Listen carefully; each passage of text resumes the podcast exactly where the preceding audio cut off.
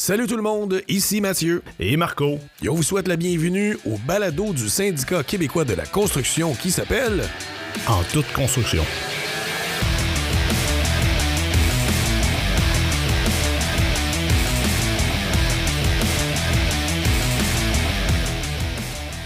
Aujourd'hui, moi et Marco, nous accueillons un invité spécial. C'est un travailleur SQC depuis longtemps qui a un nouveau poste euh, pour nous. Alors nous accueillons Guillaume Lemay-Terrien. Bonjour Guillaume. Bonjour Guillaume. Salut, salut. Donc Guillaume, tu es représentant en santé et sécurité. Avant, tu étais travailleur de l'industrie de la construction. Pourrais-tu nous dresser un portrait un peu de ton cheminement? Tu faisais quel métier initialement? Oui, ben en fait, euh, je suis anciennement manœuvre spécialisé en génie civil dans la pose d'égout d'aqueduc. Donc, euh, premier poseur, comme on appelle dans l'industrie. Oui, ben Mais oui. c'est pas nécessairement un titre, donc j'étais vraiment manœuvre spécialisé. C'est les vieux de la vieille qui, qui m'ont enseigné ça. Et puis, tu sais, là, les gars là, avec les mains là, toutes sales qui mangent leur sandwich, là, qui, qui mangent, qui croquent dans un oignon. Là, ils- Dans poussière.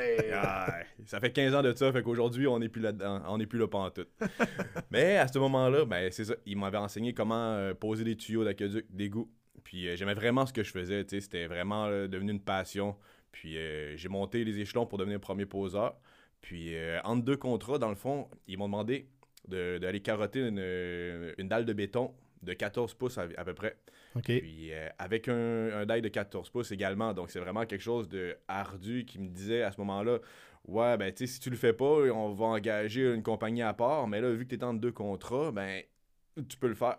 Fait que tu as la journée pour le faire. Même si je me plaignais dès la premier, le premier trou, comme quoi que c'était difficile, puis ça, ça m'avait donné mal au dos. Euh, ils m'ont dit prends ton temps, t'as la journée, je vais aller chercher des beignes puis du café, puis écoute, on va le faire comme euh, tranquillement, pas vite. Sept mois plus tard, ben, un hernie discale euh, passé.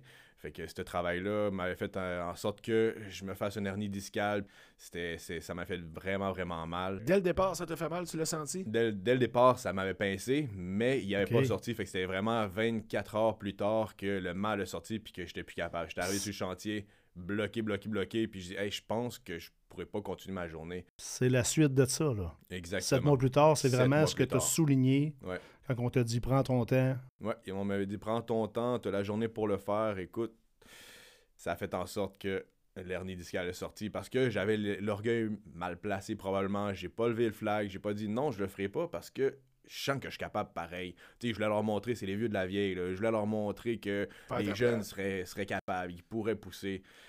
Ce qui a fait en sorte que après 7-8 ans que j'ai essayé, j'ai vraiment poussé les choses, ben, on m'a offert une nouvelle job comme étant représentant en santé et sécurité.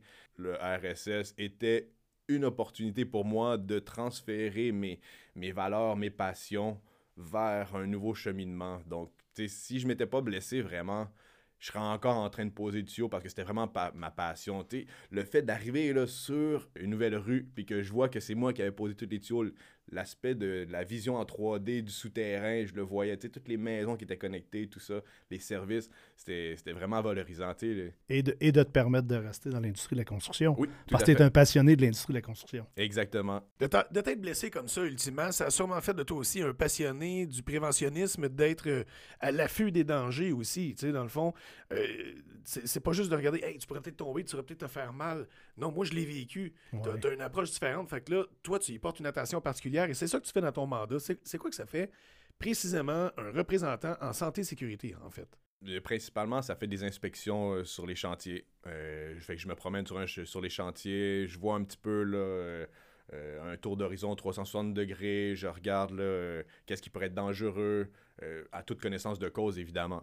Donc, euh, par- je participe à des comités de chantier, euh, je participe aux enquêtes d'accidents. J'accompagne aussi les inspecteurs de la CNSST dans ces interventions. Euh, je consulte des registres, des plans, des procédures, des rapports, là, tous les, documents en général qui sont à disposition. Si je me trompe pas, tu éduques les travailleurs aussi. Tu Oui. sensibilises les travailleurs là-dedans dans ton rôle de RSS quand tu les rencontres. C'est ça, exact, tout à fait. Donc, euh, des fois, quand je vois une euh, je dois faire une intervention, je, je vois le travailleur qui a oublié son masque, disons-le, s'il l'a oublié.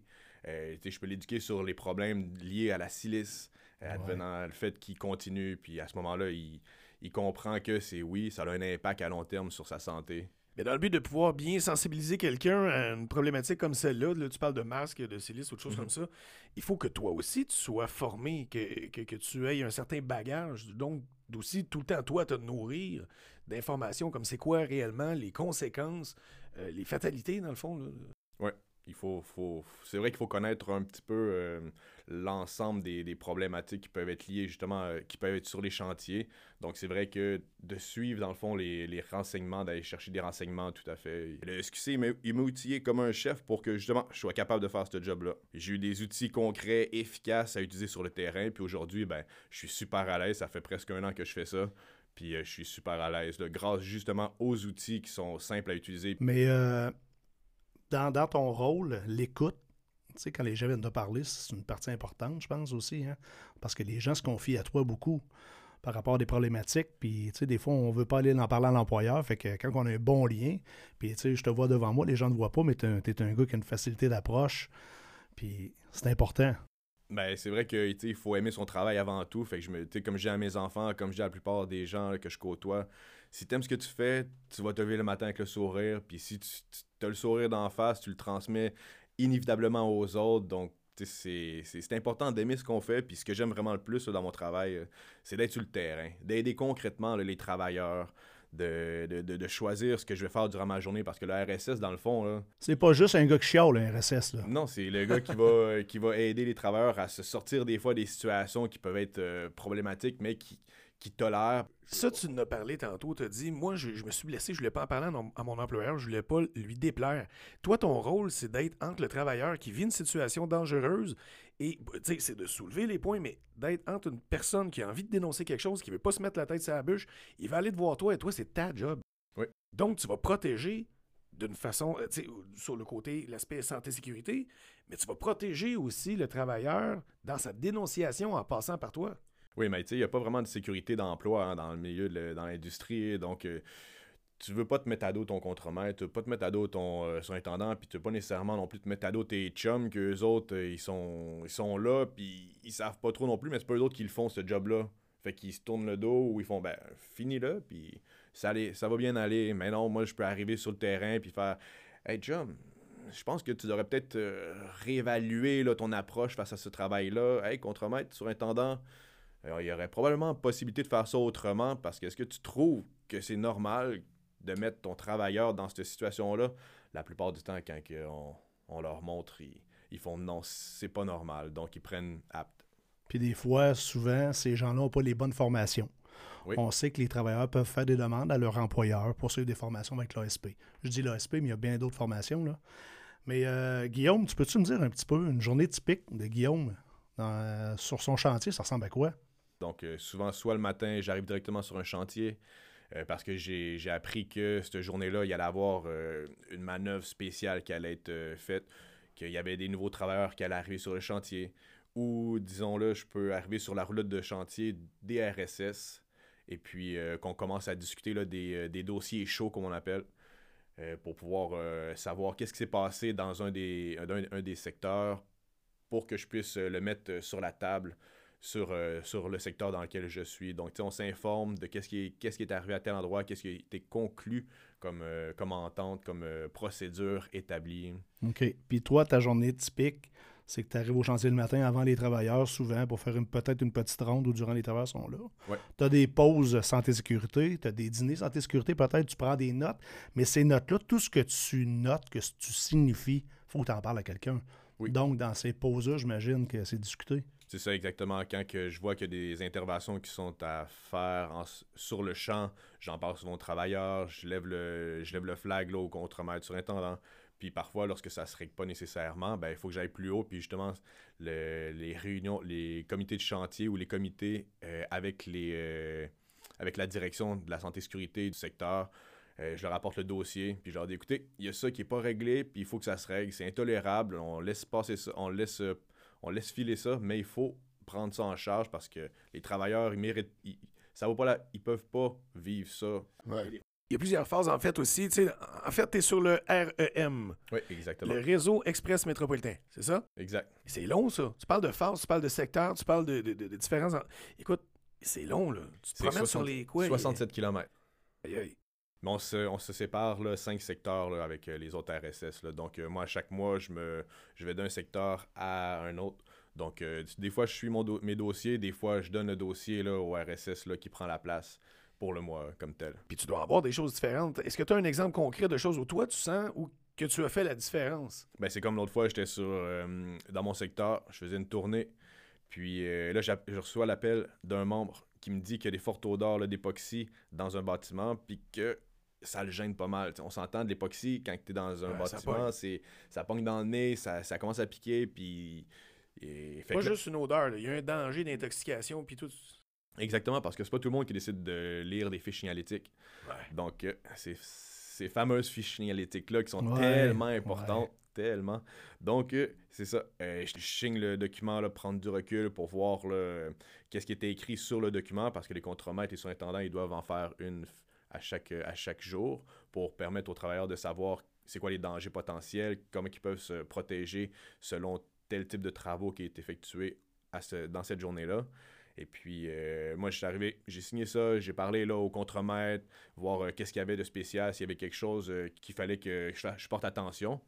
Puis à ce, à ce moment-là, il me dit non, il n'y a pas de problème. euh, S'il y a quelque chose, par contre, euh, tu viens me revoir, puis euh, on va pouvoir en discuter.